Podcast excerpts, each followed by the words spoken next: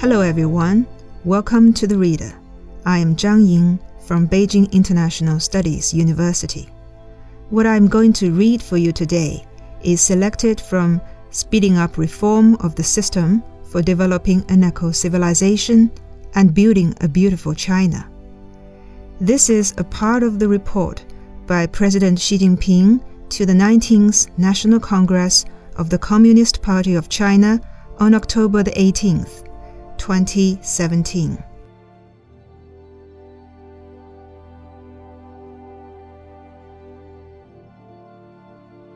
Man and nature form a community of life.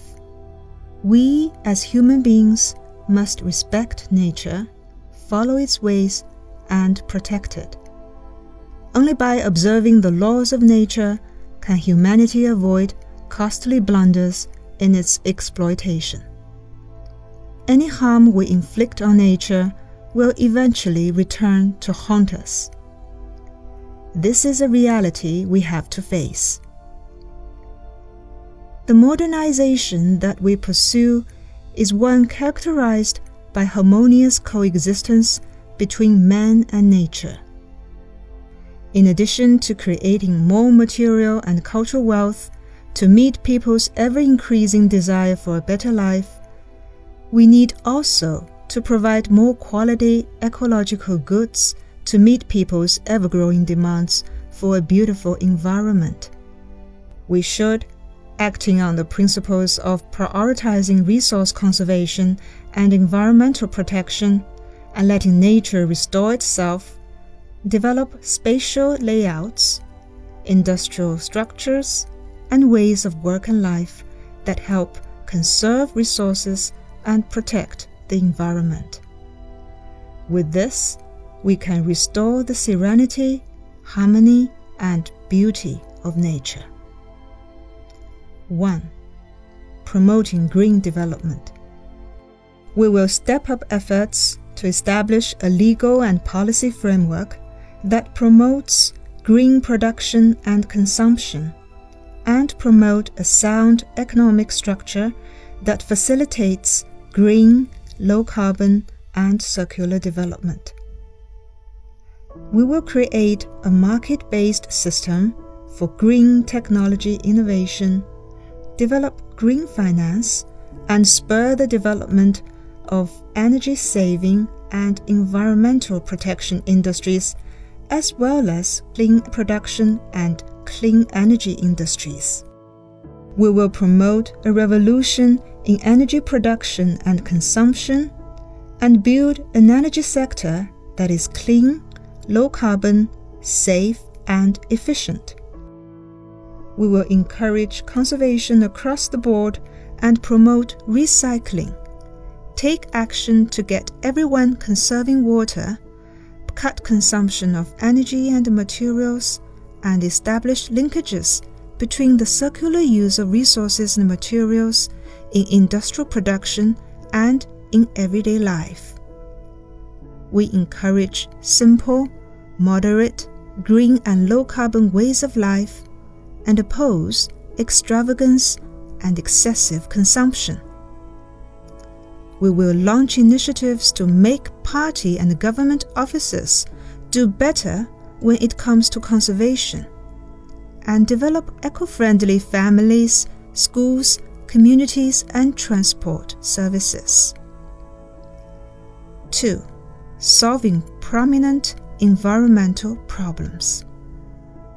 We will get everyone involved in improving the environment and address environmental issues at the root. We will continue our campaign to prevent and control air pollution to make our skies blue again. We will speed up prevention and control of water pollution and take comprehensive measures to improve river basins and offshore areas. We will strengthen the control of soil pollution and the restoration of polluted soil, intensify the prevention and control of agricultural pollution from non point sources, and take measures to improve rural living environments we will improve the treatment of solid waste and garbage. we will enforce stricter pollutant discharge standards and see to it that polluters are held accountable. We will improve our systems for assessing the honesty and accuracy of claims about performance in environmental protection, for mandatory release of environmental information, and for imposing rigorous sanctions in cases of environmental violation. We will establish an environmental governance system in which government takes the lead, enterprises assume the main responsibility, and social organizations and the public also participate. We will get actively involved in global environmental governance and fulfill our commitments on emissions reduction. 3. Intensifying the protection of ecosystems. We will carry out major projects to protect and restore key ecosystems, improve the system of shields for ecological security, and develop ecological corridors and biodiversity protection networks so as to strengthen the quality and stability of our ecosystems. We will complete work on drawing red lines for protecting the ecosystems, designating permanent basic cropland, and delineating boundaries for urban development.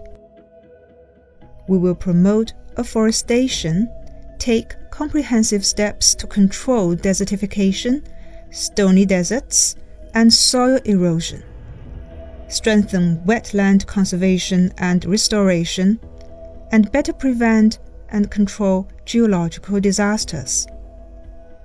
We will improve the system for protecting natural forests and turn more marginal farmland into forests and grasslands. We will rigorously protect farmland and expand trials in crop rotation, and keeping land fallow. We will improve systems for regeneration of croplands, grasslands, forests, rivers, and lakes, and set up diverse market based mechanisms for ecological compensation. 4. Reforming the environmental regulation system. We will strengthen overall planning, organization, and leadership for building an eco civilization.